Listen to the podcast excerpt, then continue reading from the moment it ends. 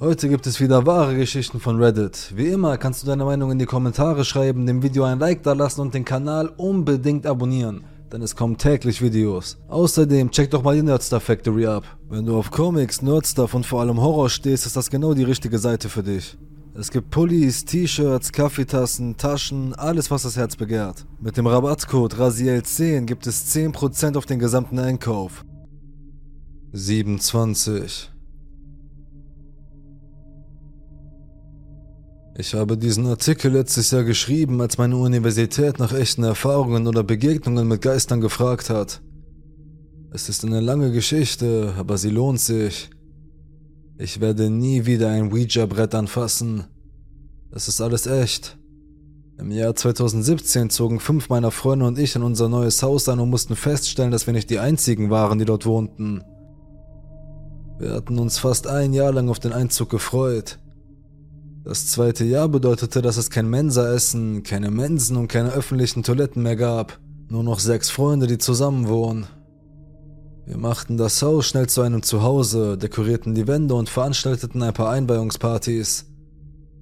Wir fühlten uns sicher, glücklich und wohl in unserer neuen Wohnung. Kurz nachdem wir uns eingelebt hatten, hörten meine Mitbewohner und ich unerklärliche Geräusche im ganzen Haus. Wir hörten, wie sich die Schiebetür der Dusche von selbst bewegte, wie Schritte aus dem oberen Stockwerk zu hören waren und wie sich die Haustür öffnete und schloss. Wir waren misstrauisch, wischten die Geräusche aber schnell beiseite und machten mit unserem Leben weiter. Das war bis zum Abend des 25. Oktober. Während wir alle sechs am Esstisch saßen, begann eine Pfanne auf dem Herd von selbst hin und her zu schwingen wir versuchten es als normal abzutun, aber nichts konnte das Schwanken erklären. Wir beschlossen, dass wir genug hatten. Wir mussten diesen seltsamen Vorfällen auf den Grund gehen. Zehn Minuten später hatten wir Kerzen angezündet und ein selbstgebasteltes Ouija-Brett in der Mitte unseres Tisches aufgestellt. Um ein Ouija-Brett zu benutzen, legt jeder Spieler leicht einen Finger auf die Planchette, ein hölzernes Dreieck, das für diese Zeremonien verwendet wird, und befragt die Geister im Raum. Wird einer von ihnen erfolgreich kontaktiert, bewegt sich die Planchette von selbst auf dem Brett und gibt Wörter oder Zahlen als Antwort auf die Fragen aus. Ist hier jemand? fragten wir die Tafel. Keine Antwort. Wir fragten wieder und wieder, aber immer noch keine Antwort. Nach ein paar weiteren Versuchen schleppte sich die Planchette zu dem Wort Ja, das auf einem Stück Papier stand. Als wir sicher waren, dass jemand da war, stellten wir weitere Fragen, um herauszufinden, mit wem wir genau sprachen. Wie heißt du? fragten wir. Langsam aber sicher bewegte sich die Planchette zu den Buchstaben A, D und Y, bis sie Adysot buchstabierte. Meine Mitbewohner und ich kommunizierten noch einige Minuten lang mit ihm, bis wir merkten, dass wir nicht mehr mit Adysot sprachen. Wir fragten, ob ein anderer Geist bei uns sei und es stellte sich heraus, dass er es war. Diesmal hieß der Geist Pam, ein dreijähriger, guter Geist, wie sie sagte. Als wir merkten, dass mehr als ein Geist bei uns war, fragten wir die Tafel, wie viele es in unserer Gegenwart gab. Die Tafel zeigte die Zahl 8 an. Mit der Nachricht von unseren acht zusätzlichen Mitbewohnern im Kopf beschlossen wir, dass das genug für eine Nacht war und beendeten das Spiel. Nachdem wir die Standardbedingungen für die Verwendung von Ouija-Brettern nachgeschlagen hatten, stellten meine Mitbewohner und ich fest, dass wir bei unserem ersten Versuch gegen einige Regeln verstoßen hatten.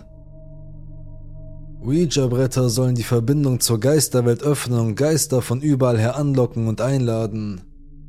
Sie sollten nicht zu Hause gespielt werden. Wenn du dort spielst, wo du wohnst und dich mit einem bösartigen Geist verbindest, kann er in deinem Haus bleiben. Geistern kann man nicht trauen.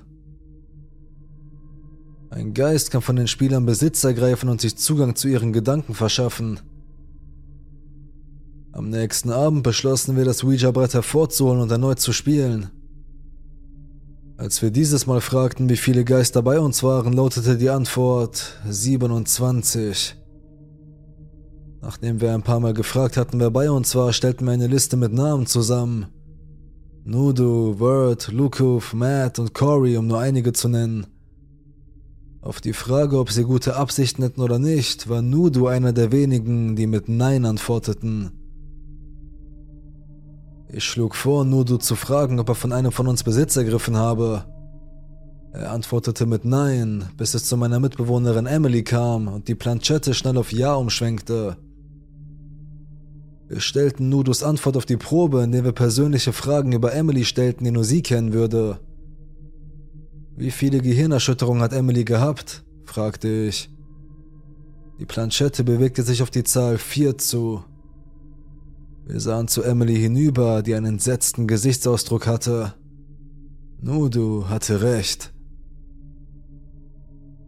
Während Nudo den Rest unserer Fragen richtig beantwortete, konnten wir nicht ausschließen, dass Emilys Hand auf der Planchette lag. Vielleicht hat sie sie absichtlich oder unbewusst in eine bestimmte Richtung gelenkt. Wir sagten Emily, sie solle ihre Hand von der Tafel nehmen, aber dort bleiben, wo sie war. Dann haben wir gefragt, wie lautet der Nachname der Freundin des Bruders von Emily? Keiner von uns wusste die Antwort. Die Tafel antwortete, wir schauten zu Emily hinüber und sie bestätigte, dass es der richtige Name war. Wir waren alle ungläubig. Einige meiner Mitbewohner beschlossen nicht mehr mitzuspielen und hoben ihre Finger vom Brett. Ohne auch nur eine Frage zu stellen, wanderte die Planchette in die Ecke des Brettes. Mit nur drei verbliebenen Fingern an den Rändern der Schnapsglasplanchette hätten wir das niemals allein geschafft. Das war das letzte Mal, dass wir Ouija gespielt haben, aber damit ist die Geschichte noch nicht zu Ende. Die folgenden Wochen waren schlimm. Meine Mitbewohner und ich fühlten uns ständig unwohl in unserer Wohnung und wurden besonders nachts nervös. Wir hatten alle das Gefühl, beobachtet zu werden. Wir sahen dunkle Schatten in den Ecken unserer Zimmer und litten unter schrecklichen Albträumen. Emily wachte oft mitten in der Nacht auf und schrie um Hilfe, weil sie überzeugt war, eine Gestalt vor sich zu sehen. Eines Nachts, als ich im Bett lag, hörte ich ein Geräusch, das von meinem Fenster kam, als ob jemand mit Nägeln an meinen Holzjalousien auf und abfahren würde. Nach zu vielen schlaflosen Nächten beschlossen wir, ein Medium zu engagieren. Wir zeigten dem Medium unser Haus und erzählten ihm, was passiert war. Obwohl wir ihr nicht sagten, wo wir den dunklen Geist spürten, konnte sie genau die Stellen identifizieren, an denen wir ihn am meisten spürten. Als das Medium die Merkmale des Geistes beschrieb, den sie spürte, war es genau die Art von Präsenz, die ich gespürt hatte. Wir waren uns alle einig, dass es sich bei dem Geist um einen erwachsenen Mann in den späten Zwanzigern oder frühen Dreißigern handelte. Er war ein Einzelgänger. War das Adi Sort? Sie half uns, die Präsenz zu entfernen, indem sie Salbei anzündete und ihn ermutigte, sich dem Licht zuzuwenden. Wir fühlten uns danach wirklich besser. Ich sah keine dunklen Schatten mehr in den Ecken meines Zimmers und hatte nicht mehr das Gefühl, nachts beobachtet zu werden. Wir dachten, der Geist hätte uns zugehört, befolgte die Anweisungen des Mediums und ging. Etwa eine Woche später, als wir die Bezahlung für die Sitzung abgaben, erzählte uns das Medium etwas, das mir bis heute im Gedächtnis geblieben ist. Der Geist, den wir mit ihrer Hilfe losgeworden waren, verfolgte sie nun. Obwohl dies vor fast einem Jahr geschah, vergeht kaum ein Tag, an dem ich nicht auf die eine oder andere Weise an diese Ereignisse denke. Schatten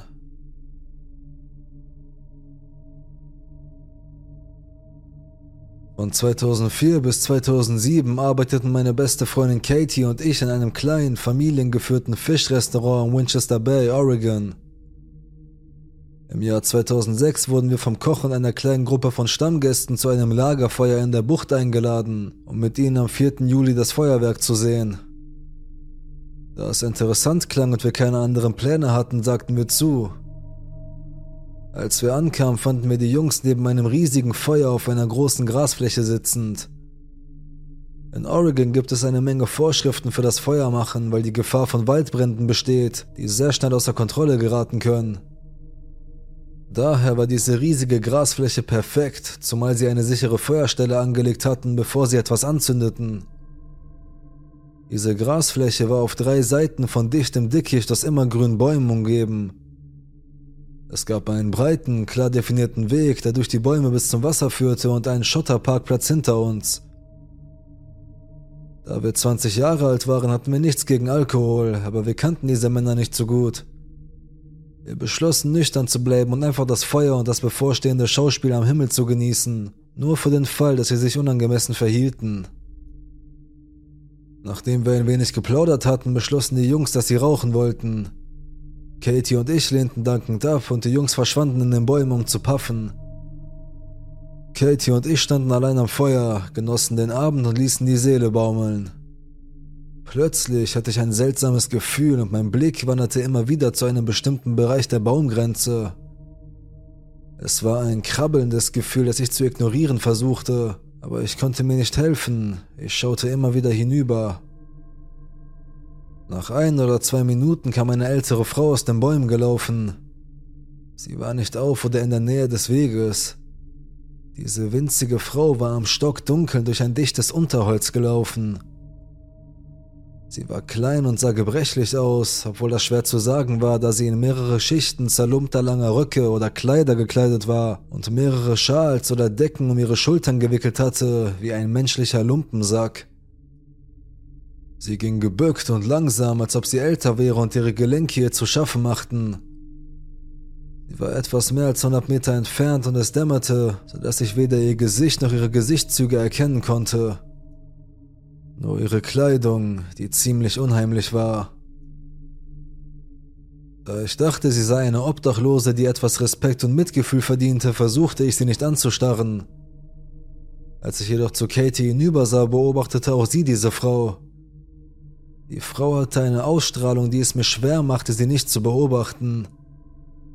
Die vermittelte das Gefühl eines wilden Tieres in deinem Haus, von dem du weißt, dass es wahrscheinlich nicht zu gefährlich ist, aber du musst es im Auge behalten. Ein Gefühl des Unbehagens, das ich immer wieder versucht habe abzuschütteln. Katie drehte sich zu mir und fragte, ob ich das auch sehe. Ich antwortete, ja, sie ist wahrscheinlich nur eine Obdachlose, die arme Frau.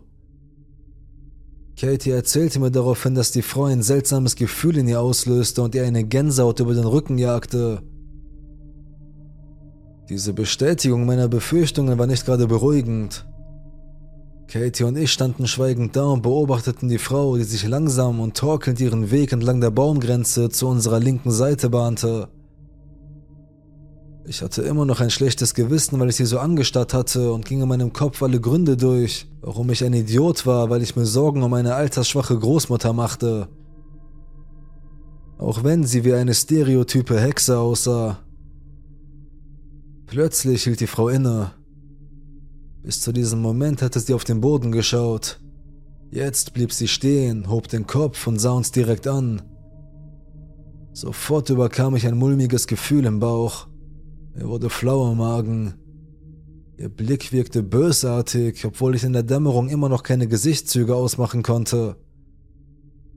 Dann hob diese Frau ihren linken Arm und zielte direkt auf uns, während sie den markerschütterndsten Schrei ausstieß, den ich je in meinem Leben gehört hatte. Ich glaube, mein Herz hatte eine Sekunde lang aufgehört zu schlagen. Dann, und dieses Bild werde ich bis zu meinem Todestag im Kopf haben, formte sich direkt vor ihrem Zeigefinger die Silhouette eines Menschen aus etwas, das wie schwarzer Nebel aussah. Ein Schattenwesen, das erste, das ich je gesehen habe. Ich weiß nicht, ob er einfach erschien oder ob er tatsächlich aus ihrem Körper kam.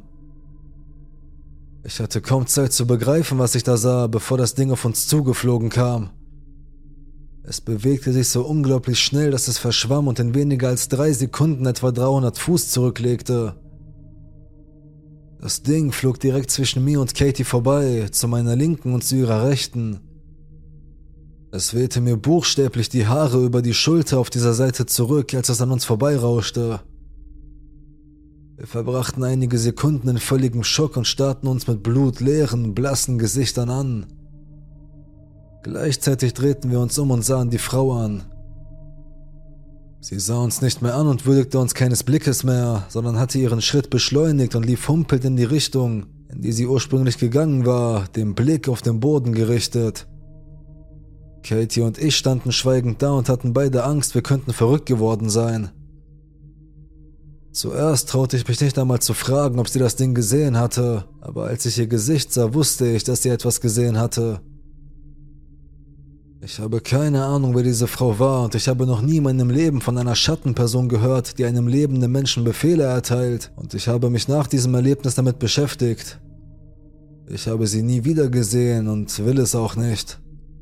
Diese Erfahrung hat mich jahrelang beschäftigt und so habe ich sie ins Internet gestellt, um herauszufinden, ob noch jemand eine Schattenperson und eine lebende Person zusammenarbeiten gesehen hat.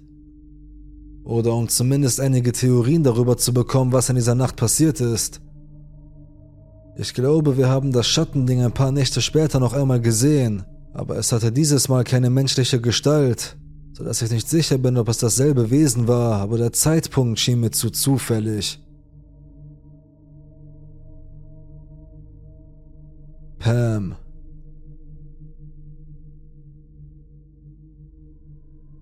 Ich bin in einem Haus aufgewachsen, das 1902 erbaut wurde. Ich wurde in den späten 80er Jahren geboren, also war das Haus schon ein paar Mal umgebaut worden. Es war ein zweistöckiges Haus mit drei Schlafzimmern und einem winzigen Bad im zweiten Stock. Das Bad befand sich am oberen Ende der Treppe und mein Zimmer lag schräg gegenüber auf dem Flur. Meine Schwester und meine Eltern hatten Zimmer weiter unten in einem langen, engen Flur. Solange ich mich erinnern kann, habe ich einen Geist gesehen. Ich nannte sie Pam. Meine Mutter erzählte mir, dass ich im Alter von fünf Jahren anfing, von Pam zu sprechen und in ihren Worten nie damit aufgehört habe. Meine Mutter hat es nie geglaubt und es einfach als meine Einbildung abgetan. Pam war rosa und durchsichtig. Ein durchsichtiges, völlig rosafarbenes kleines Mädchen. Vielleicht acht oder neun Jahre alt. Sie wusste, dass ich sie sehen konnte und ich wusste, dass sie mich sehen konnte aber sie hat nie einen Ton von sich gegeben, niemals. Sie lief nur im Obergeschoss herum und kam nie die Treppe herunter. Ehrlich gesagt habe ich keine Ahnung, woher der Name Pam stammt. Als ich aufwuchs, saß Pam immer oben auf der Treppe und wartete darauf, dass ich nach der Schule ins Bad lief. Ich ging immer um sie herum, weil sie immer da war, jeden Tag. Wenn sie nicht auf der Treppe saß, saß sie einfach auf einem Bett oder stand in den Zimmern oder im Flur meistens ganz harmlos. Wenn ich sie jedoch ignorierte, brachte sie mein Zimmer durcheinander, während ich weg war, um die Zeitung auszutragen, und wenn ich nach Hause kam, waren meine Eltern sehr wütend über mein unordentliches Zimmer. Aber wenn ich kurz Hallo sagte, ließ sie mich in Ruhe. Sie hat mich nie angefasst und ich habe auch nie mit eigenen Augen gesehen, dass sie etwas bewegt hat.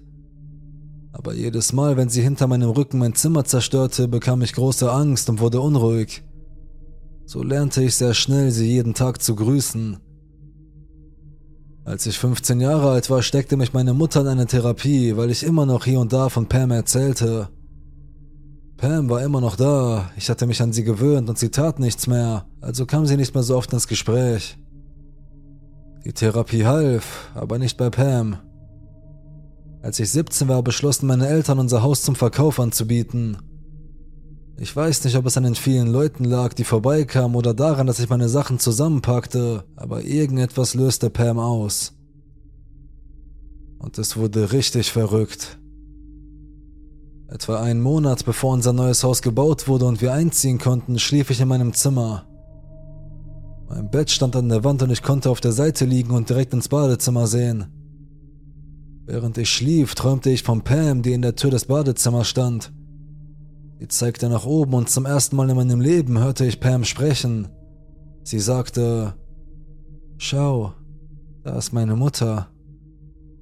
Ich setzte mich im Bett auf und sah durch den Lichtschein eine dunkelhaarige Frau, die leblos an einem Seil hing. Ihr Stiefel fiel von ihrem Fuß, schlug auf dem Boden auf und ich wachte auf. Ich konnte nicht sagen, weil meine Familie sie nie gesehen hatte. Sie haben es nicht verstanden. Pam war nicht Teil ihres Lebens, so wie sie Teil meines Lebens war. Ich habe mich nicht allzu sehr damit befasst. Es war ein Traum. Am nächsten Tag saß Pam wieder auf der obersten Stufe. Ein Leben wie immer. Aber zwei Wochen später hatte ich einen weiteren Traum. Er begann genauso wie der erste. Das Licht im Badezimmer war an und ich konnte sozusagen hineinsehen, während ich im Bett lag. Doch dieses Mal hörte ich ein seltsames Grunzen und Plätschern. Ich setzte mich auf und sah die Frau, die an der Lampe hing, ganz deutlich, nur dass sie noch lebte und Pam unter das Wasser in unserer Badewanne drückte. Sie hat Pam in unserer Badewanne ertränkt. Ich habe keine Ahnung, warum ich aufgewacht bin, aber ich konnte meine Gefühle nicht unterdrücken. Ich rannte den Flur hinunter und sprang ins Bett meiner Eltern. Es war nur meine Mutter da drin, ich glaube, mein Vater ist auf der Couch eingeschlafen. Aber ich war hysterisch. Ich erzählte meiner Mutter alles unter Tränen und schnappte nach Luft. Meine Mutter wusste nicht, was sie sagen sollte. Dann, mitten in meiner Traurigkeit, kam Pam in den Türrahmen des Schlafzimmers meiner Eltern. Sie war wieder durchsichtig. Schnell legte ich mich ganz nah an meine Mutter und zog mir die Decke über den Kopf. Ich weiß nur noch, dass ich sagte, mein Gott, Mama, sie ist hier drin. Ich hielt den Atem an und Sekunden später spürte ich kalte, kleine Hände auf meinem Rücken, die mich gegen meine Mutter drückten. Ich schrie immer wieder, hör auf mich anzufassen. Meine Mutter konnte nur antworten mit, tue ich doch gar nicht. Das ging eine gefühlte Ewigkeit so weiter, war aber wahrscheinlich nur eine Frage von Sekunden. Als sie aufhörte, stand sie einfach nur da, an der Seite des Bettes und starrte mich an. Sie bewegte sich nicht. Ich zog mir die Decke wieder über den Kopf und weinte mich schließlich in den Schlaf, während meine Mutter mich festhielt. Wir zitterten beide furchtbar. Am nächsten Tag räumte ich alle meine Sachen aus und schlief die nächsten Nächte auf dem Boden unseres unfertigen Hauses, bis mein Schlafzimmer fertig war. Ich ging nie wieder zurück. Kurz nachdem meine Familie vollständig ausgezogen war, ging die gesamte Rückseite des Hauses und die gesamte Garage in Flammen auf. Die offizielle Ursache war spontane Selbstentzündung. Die ersten Leute, die das Haus nach uns kauften und verkauften, hielten sich dort zehn Monate auf. Sie riefen meine Eltern an, um ihnen mitzuteilen, dass sie das Fenster oder die Schranktür in dem Zimmer mit dem schwarzen Teppichboden nicht geschlossen halten konnten. Mein Zimmer. Ich habe das Haus vor ein paar Monaten im Internet gesehen und das einzige Bild von meinem Zimmer zeigt die Tür einen Spalt offen. Man kann ein bisschen von dem schwarzen Teppich sehen, aber es ist nichts in dem Zimmer. Der Rest des Hauses ist möbliert. Ich habe so sehr versucht, Informationen über das Mädchen zu finden, das in meinem alten Haus wohnt. Aber es gibt fast überhaupt keine Informationen. Nur grundlegende Architektur und Grundstücksunterlagen. Das ist verrückt, ich weiß, aber das war meine Kindheit. Ein Teil von mir hat Mitleid mit Pam, aber ein anderer Teil von mir weiß, dass etwas Starkes und Dunkles in diesem Haus ist. Ich weiß, dass Pam mich geliebt hat, aber ich würde nie wieder zurückgehen.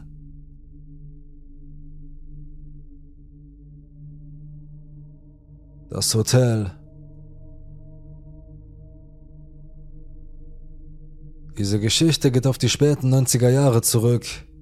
Ich, männlich, damals 15 Jahre alt, lebte mit meiner Familie in Bournemouth, Großbritannien. Meine Eltern kauften ein viktorianisches Hotel, neun Gästezimmer und wir zogen in die Unterkunft der Hotelbesitzer. Meine Eltern hatten ihr Zimmer im Erdgeschoss und mein Bruder und ich hatten jeweils ein Zimmer im Untergeschoss. Das Hotel war ein schöner Ort, es hatte eine fröhliche Ausstrahlung, außer in bestimmten Bereichen. Es gab ein Zimmer, Nummer 7 im obersten Stock, das eine seltsame Ausstrahlung hatte, wenn man es betrat.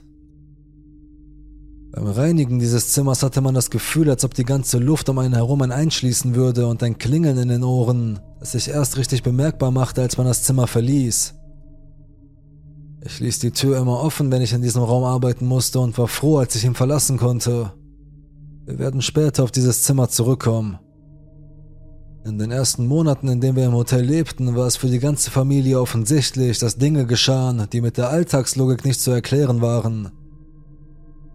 Die großen alten Türen rund um das Hotel waren schwer und aus Brandschutzgründen mit automatischen Schließern versehen worden. Dadurch war es manchmal schwierig, sie zu öffnen, vor allem wenn man Hotelzubehör trug. Oft gingen wir jedoch durch Teile des Hotels und eine Tür schwang auf und wir erwarteten, dass jemand aus dem Verbindungszimmer herauskam, aber es war niemand da. Ein weiteres Erlebnis, das meine ganze Familie irgendwann hatte, war das Gefühl, von einem plötzlichen Windstoß getroffen zu werden, selbst wenn man sich in einem Zimmer befand, in dem alle Türen und Fenster geschlossen waren.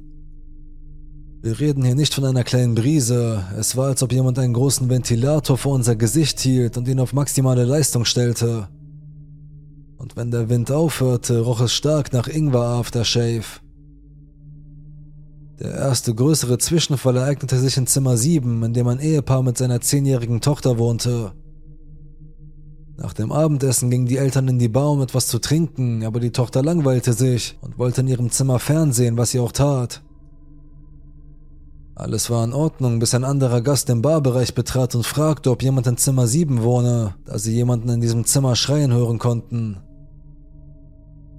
Meine Eltern und die Eltern des Mädchens rannten die Treppe hinauf, gingen in das Zimmer und fanden die Tochter weinend im Bett sitzend vor.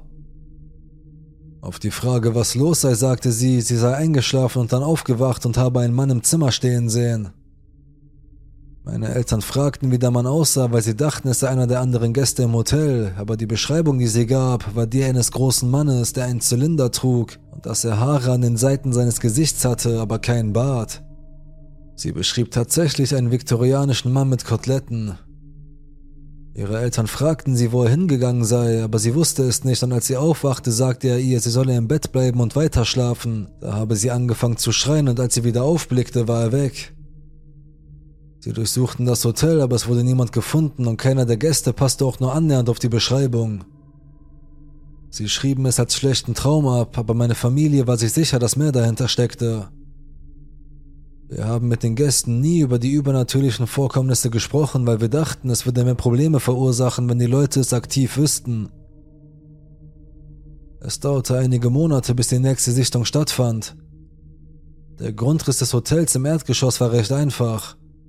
Es gab eine Hauptlobby, von der aus die verschiedenen Räume zu erreichen waren.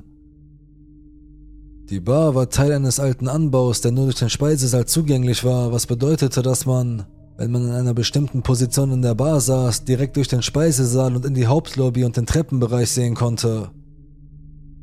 Ein Gast saß bei einem Drink genau an dieser Stelle, als sie sich zu meiner Mutter drehte, die hinter der Bar stand, und aufgeregt sagte, Oh, ihr habt eine Hochzeitsgesellschaft da. Meine Mutter war ziemlich verwirrt und fragte, worauf sich der Gast bezog. Der Gast sagte, dass ein Mann mit Zylinder und Frack gerade die Treppe heruntergekommen sei. Meine Mutter ging neben die Bar und schaute aus dem Fenster in Richtung des Hoteleingangs, woraufhin der Gast sagte, er ist in die andere Richtung gegangen. Was der Gast nicht wusste, war, dass die rechte Seite der Treppe zu unserem Privatquartier führte. Mama und Papa gingen hin, um nachzusehen, aber es war niemand da. Und obwohl es Ausgänge aus dem Gebäude gab, waren sie von innen verriegelt und verrammelt, sodass niemand sie hätte verlassen können, ohne dass es auffiel. Eine weitere häufige Erscheinung in dem Hotel war das Geräusch des Laufens. Wenn man sich im Erdgeschoss aufhielt, hörte man das Laufen im Obergeschoss. Das war nicht verwunderlich, wenn das Hotel Gäste hatte, denn in einem alten viktorianischen Hotel war jedes Geräusch zu hören und wurde noch verstärkt. Aber in den Weihnachtsferien schlossen wir die oberen Stockwerke des Hotels und verbrachten dort unsere Familienzeit, aber das Herumrennen ging trotzdem weiter. Einmal war es so laut, dass wir sicher waren, dass jemand eingebrochen war. Mein Bruder, mein Vater und ich gingen sogar mit Küchenmessern in der Hand nach oben, um uns abzusichern, aber nachdem wir die Zimmer aufgeschlossen und überprüft hatten, war niemand mehr da. Ein Gast begann längerfristig im Hotel zu wohnen. Ich weiß nicht mehr, was er beruflich machte, aber er hatte einige Tage im Jahr geschäftlich hier zu tun und an anderen Tagen musste er nach London fahren. An den Londoner Tagen musste er um 5 Uhr morgens aus dem Hotel sein. Meine Mutter stellte ihm ein kontinentales Frühstück hin. Er bediente sich daran und war weg, bevor wir aufwachten und kehrte er später am Abend zurück. Eines Tages, als er aus London zurückkam, unterhielt er sich mit meinen Eltern und erzählte, dass etwas Seltsames passiert war, als er am Morgen das Hotel verließ. Er war wie üblich aus seinem Zimmer gekommen und war überrascht, einen Jungen auf dem halben Treppenabsatz zum obersten Stockwerk des Hotels stehen zu sehen. Der Mann war es nicht gewohnt, jemanden um halb fünf aufstehen zu sehen, aber da er höflich war, sagte er dem Jungen Guten Morgen. Er sagte, der Junge habe nichts gesagt, sondern sich nur umgedreht und sei langsam in den obersten Stock hinaufgegangen. Der Mann fand das seltsam, fuhr aber mit seiner normalen Morgenroutine fort. Meine Eltern waren darüber verwundert und fragten ihn, wie der Junge ausgesehen habe. Er sagte, er sei etwa acht bis neun Jahre alt gewesen, konnte sich aber nicht erinnern, was der Junge getragen hatte. Der Grund für die Verwirrung meiner Eltern war, dass wir zu dieser Zeit keine Kinder im Hotel hatten. Viele Monate später, als wir das Frühstück servierten, kam ein Gast in den Speisesaal und fragte meine Mutter lautstark, Spukt es in diesem Hotel? Alle anderen Gäste hörten auf zu essen, weil sie von der Frage fasziniert waren und noch mehr von der Antwort, die sie erhalten würden. Meine Mutter blieb ganz ruhig und sagte nur, Warum fragen Sie? Die Dame antwortete, dass sie in der Nacht aufgewacht sei und ein Junge in ihrem Zimmer gestanden habe. Sie grüßte den Jungen und er verschwand. Mama tat überrascht und sagte, dass sie so etwas zum ersten Mal gehört habe. Der letzte Vorfall betraf mich. Ich hatte mein Geld gespart, um mir eine Uhr zu kaufen. Ich hatte es endlich geschafft, genug Geld zusammenzukriegen und machte mich auf den Weg in die Stadt, um die Uhr abzuholen. Es war meine erste teure Anschaffung überhaupt. Als es Zeit war, ins Bett zu gehen, nahm ich die Uhr ab und legte sie auf den Nachttisch, aber in jedem Zimmer befanden sich neben dem Bett interne Telefone für den Fall, dass meine Eltern unsere Hilfe brauchten oder Gäste eincheckten, sodass wir zu Hilfe gerufen werden konnten. Der Nachttisch in meinem Zimmer war so klein, dass das Telefon den ganzen Platz beanspruchte. Deshalb beschloss ich, die Uhr über den Hörer des Telefons zu legen und zu hoffen, dass mich in der Nacht niemand anrief. Mein Bett war eines dieser großen Metall-Etagenbetten, es hatte oben ein Einzelbett und darunter ein Schlafsofa, das sich zu einem kleinen Doppelbett ausklappen ließ. Ich schlief unten, zum einen, weil es ein Doppelbett war, zum anderen aber auch, weil die Decke so niedrig war, dass man eigentlich nicht dort oben schlafen konnte. Ich erinnere mich, dass ich nachts von einem lauten, klirrenden Metallgeräusch geweckt wurde, als mein ganzes Bett wackelte. Es fühlte sich an und hörte sich an, als ob jemand Anlauf genommen und gesprungen wäre und auf der Metallleiter des Bettes gelandet wäre. Ich lag damals mit dem Gesicht zur Wand und erinnere mich an die große Angst, die ich empfand. Ich würde sagen, das war das einzige Mal in meinem Leben, dass ich vor Angst erstarrt bin. Kein Teil von mir wollte sich bewegen, ich lag einfach nur da, zu verängstigt, um mich umzudrehen und zu sehen, was das ganze Bett zum Wackeln gebracht hatte. Ich bin mir nicht sicher, ob ich in der Lage gewesen wäre, nach meinem Bruder zu rufen, aber er war im Sommerlager und hätte mir sowieso nicht helfen können. Ich lag stundenlang da und starrte nur die Wand an. Schließlich schien das Licht durch das Kellerfenster in mein Zimmer. Ich nahm den Mut zusammen, mich umzudrehen und nachzusehen, und zum Glück war da nichts. Ich setzte mich im Bett auf und das erste, was mir auffiel, war, dass die Uhr oben auf dem Telefon verschwunden war. Ich suchte auf dem Boden herum und dachte, sie sei vielleicht heruntergerutscht. Dann dachte ich an das Geräusch, das mein Bett gemacht hatte, als ob jemand darauf gesprungen wäre. Langsam schaute ich zum oberen Bett hinauf und in der Mitte der Matratze lag meine Uhr. Der kleine Junge hatte wohl auch mit ihr spielen wollen. Meine Mutter recherchierte die lokale Geschichte des Hotels. Sie fand heraus, dass dort ein Arzt gewohnt hatte, als es als Haus gebaut wurde. Und während der Zeit, in der es dort stand, war ein kleiner Junge an einer Krankheit gestorben. Aber ich kann mich nicht mehr an die genauen Einzelheiten erinnern. Wir besaßen das Hotel viele Jahre lang, bevor wir es verkauften. Später wurde es in Wohnungen umgewandelt und ich frage mich oft, ob es dort noch irgendwelche Vorkommnisse gibt.